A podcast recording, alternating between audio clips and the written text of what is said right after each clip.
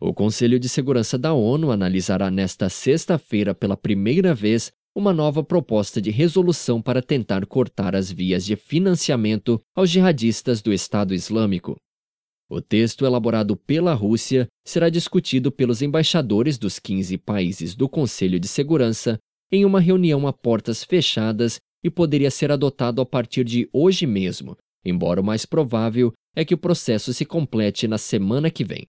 A minuta recolhe várias ideias incluídas já em outros textos anteriores para dificultar as ações de grupos vinculados à Al-Qaeda e se centra principalmente nas três grandes vias de financiamento do Estado Islâmico, que são a venda de petróleo, o tráfico de antiguidades e os sequestros. Além disso, a nova minuta inclui um trecho dedicado à proliferação na Síria e no Iraque de sistemas de defesa aérea portáteis e lembrar aos governos sua obrigação de impedir a provisão direta ou indireta de armas a grupos terroristas como o Estado Islâmico e a Frente al-Nusra.